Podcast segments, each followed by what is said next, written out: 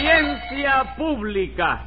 El tremendo juez de la tremenda corte va a resolver un tremendo caso. Buenas noches, secretario. Buenas noches, señor juez. ¿Cómo se siente hoy? Bueno, pues esta mañana no me sentía muy bien, pero gracias a Dios ya me siento bastante mejorado. ¿Algo del estómago? No, el reuma. Ah, Porque resulta que esta mañana amanecí con reuma en el dedo gordo del pie derecho.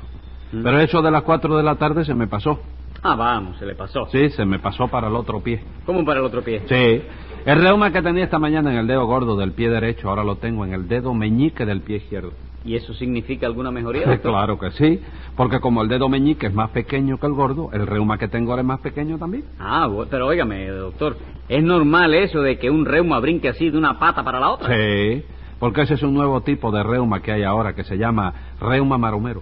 Ah, no lo sabía. Pues ya lo sabe. Y póngase un peso de multa por llamarle patas a los pies del señor juez. Pero óigame, doctor. No si oigo yo- nada. Bueno, Limítese a decirme qué caso tenemos hoy, que eso es lo que tiene usted que hacer. Está bien, señor juez. Lo que tenemos hoy es un intento de robo. ¿En qué consiste ese intento de robo? En un sujeto que fue sorprendido cuando intentaba robar en una ferretería. Pues eh, llame entonces a los complicados en ese ferretericidio. Enseguida, señor juez. Luz María Nananina, Aquí como todos los días. Rudecindo Caldeiro y Escoviña, Presente. José Candelario Tres Patines. A la reja. Póngale 10 pesos a ese que está diciendo, cógelo ahí. Debe ser, debe ser alguno de los guardias Quien que de sea. robar. Si no tiene dinero, métalo para el calabozo. Bien. Vamos a ver si hacemos justicia. ¿Quién es el ferretero? Servidor de usted, mi querido doctor. Y hoy sí es verdad que el bandolero de Tres Patines no puede negar el delito, porque lo trabé asando un maíz. Y a Sam ahí algún delito, Hablo en Rudecindo. sentido figurado, señor. Yo Ah. quiero decir que lo sorprendí a usted infraganti, o sea, en plena comisión del robo. Bueno, pues yo protesto de eso. Rudecindo me está levantando ahí una calumnia, señor. Seguro que le está levantando una calumnia a Tres Patines. Sí, porque dice que me sorprendió en plena comisión del robo y eso no puede ser. ¿Por qué no puede ser? Porque cuando yo cometo un robo nunca le doy comisión a nadie, chico. Ah. Ay, ay, ay, bendito Dios. Doctor, usted entendió lo que yo quise decir, ¿verdad? Sí, cómo no. Muchoricísimas gracias. De nada. Dígame, Tres Patines, ¿tampoco le da usted comisión a su mamita? No, porque lo de mamita ya no son comisiones, chico. ¿Qué Ah, son entonces? Dividendos. Ajá. Divídale 10 pesos de multa a Tres Patines para ir empezando, secretario. ¿Pero por qué, chico? ¿Por qué, chico? ¿Que ¿No le gustó? Hombre, como si no hay motivo ni nada de eso, ya abriste con 10 pesos ya. No ahí. le gusta la división, ¿verdad? Súmele 20 pesos más. Bien. ¿Le gusta la suma? Sí, no, ya la cantidad es más respetable, de verdad, sí. Ah. Bueno, Rudecindo, el acusado es Tres Patines, ¿no es eso? Sí, señor. Lo sorprendí a altas horas de la noche, doctor, dentro de mi ferretería, metiéndole mano a la caja contadora. Ujú. De modo y manera que en nombre mío y de la longa del comercio, lo acuso de un delito de asalto y robo a un establecimiento comercial y mercantil, Perfectamente. con medalla de oro de la Universidad de Villanueva. Sí, señor. Perfectamente. Muchísimas gracias. Con que otra vez robando, ¿eh, Tres Patines? Yo, no, chico, a mí me extraña que tú creas eso de mí, chico. Tú sabes que yo podré tener mi fallito de cuando en cuando, chico, pero en el fondo yo soy un hombre de una conducta, óyeme, hinchatable, chico. De una conducta que me... dice? Hinchatable, palabra compuesta de hincha, conjugación del verbo hinchar, y table, derivado de tabla. ¿no? Intachable, Tres Patines. Eso no fue lo que yo dije. No, señor, usted dijo inchatable. Lo mismo da Juana que su hermana. ¿Cómo chico. que da lo mismo? Sí, porque es que son jimaguas, ¿no? ¿Quién es? Juana y la hermana de Juana. ¿De qué Juana? No sé, yo no la conozco. Diez pesos de multa. ¿A quién? ¿A Juana o a su hermana? A usted. Ave María, chico. Y en cuanto a eso de su conducta, la próxima vez que venga por aquí me va a traer sus antecedentes penales. Bueno, bueno, óyeme, eso yo voy a ver si hago lo posible, pero no sé si te podré traer eh, esos antecedentes yo solo, chico. ¿Por qué?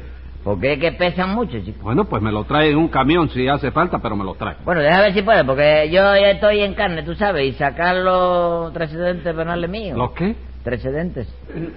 Antes. ¿Eh? Antes. lo decían distinto. No. ahora- Siempre se dice igual, antecedentes. Precedentes penales cuesta mucho dinero, chico. No, señor, cuesta unos centavos nada más. Bueno, de derecho sí, pero es que a mí el papel me lo cobran aparte. chico. ¿Ah, sí? ¿A cómo se lo cobre? A sesenta y tantos pesos de bobina, óyeme, y de contra me exigen una regalía de cien pesos. ¿Para quién? Hombre, para los mecanógrafos, que son los que tienen que trabajar horas extraordinarias. y Oh, todo. ray, oh, ray, oh, ray, no me traiga Y con nada. Este- máquinas de letra minúscula para que quepa. tú Esta es sabes. letra minúscula. Bueno, no traiga nada. No se complique la vida. Ok. Vamos al caso, Rudecindo. Dice usted que sorprendió a Tres Patines en pleno delito. Sí, señor. Lo sorprendí gracias a que Nananina me avisó. Ah, usted fue quien lo avisó, Sí, Nananina. señor, yo lo llamé por teléfono y le dije que fuera a la ferretería porque tenía la sospecha que lo estaban robando.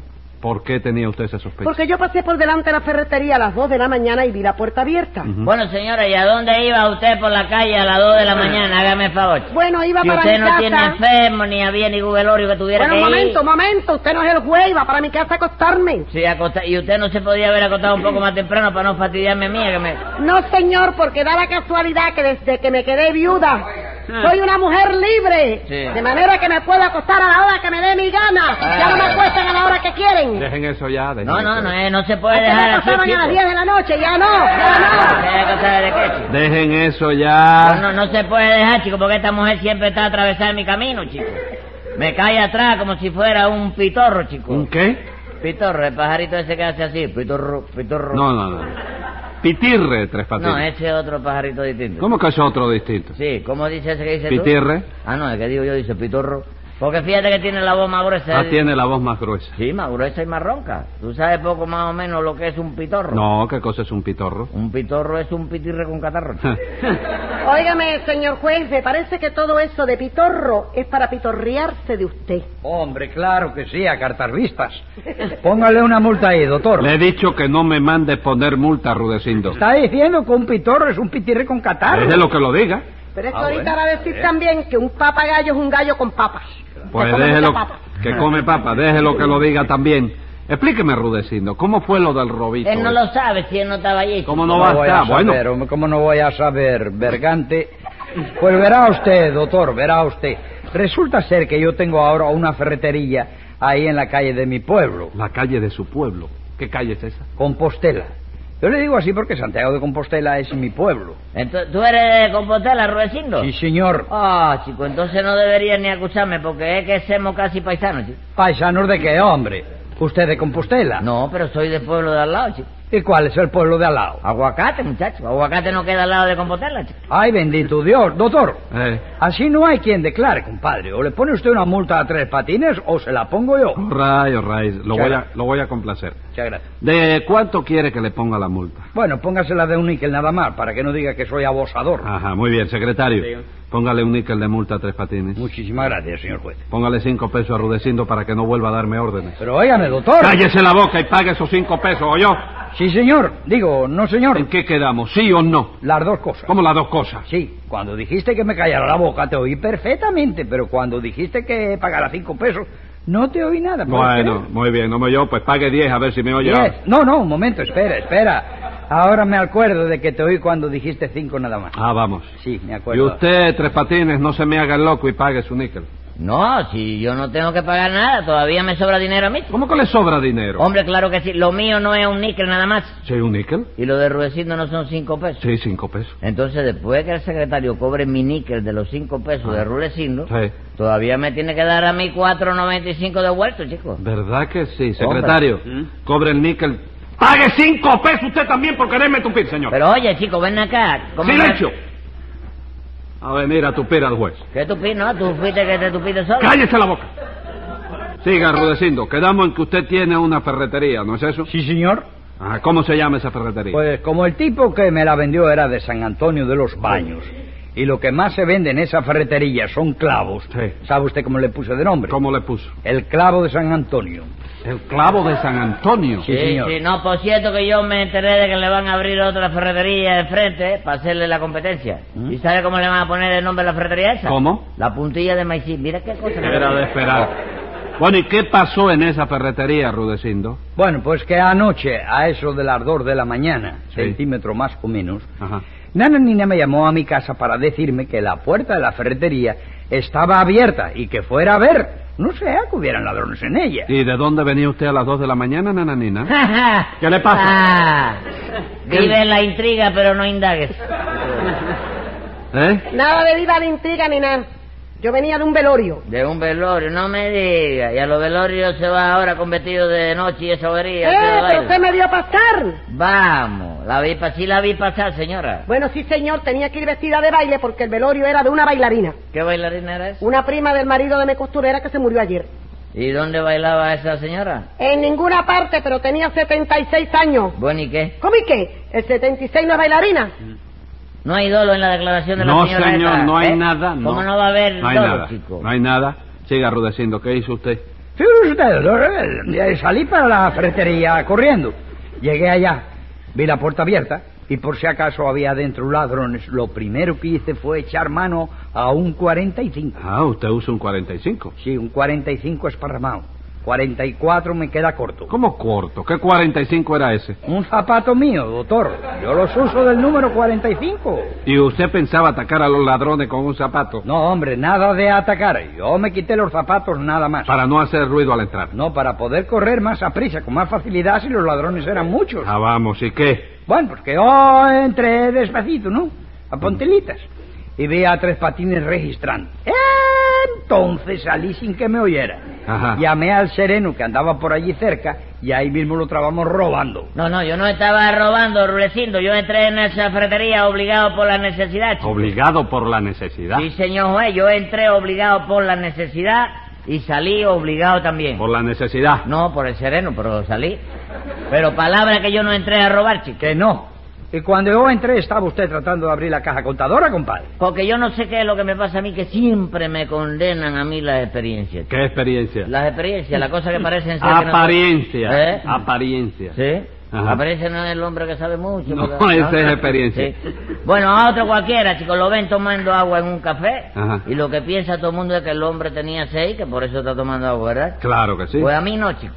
A mí me ven tratando de abrir una caja contadora con una ganzúa y lo primero que se imaginan es que estoy robando, chicos. Bueno, compadre, pero si usted no entró en esa ferretería a robar, ¿a qué cosa entró entonces? A buscar una medicina, señora. A medicina, se Ah, dice Ah. Sí, medicina. a buscar una medicina. Hágame el favor, ¿y la- en la ferretería hay medicina. ¿Cómo no? ¿Por qué no la va a ver la medicina? Porque yo nunca he oído hablar de eso. ¿Qué Vamos. medicina fue a buscar usted? Una medicina para curar a mamita. Ah, ¿y sí. eso? ¿Su mamita está Mm. enferma? Sí, pobrecita. chico. Parece que con la edad se le decompuso el cerebro, ¿no?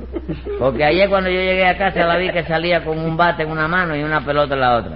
Entonces yo le pregunté, ¿a dónde vas, mima? Y ella me contestó, a misa, hijito. No me diga. No, ¿Y sí. para ir a misa llevaba un bate y una pelota? Sí, y una mascota de velo aquí arriba. No me diga. Ah, Él le dijo, ¿a dónde vas, pufa?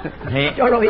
Y figúrate que yo me di cuenta de que algo le pasaba a la vieja. Sí. Y para probar si estaba bien, si se capitaneaba en condiciones.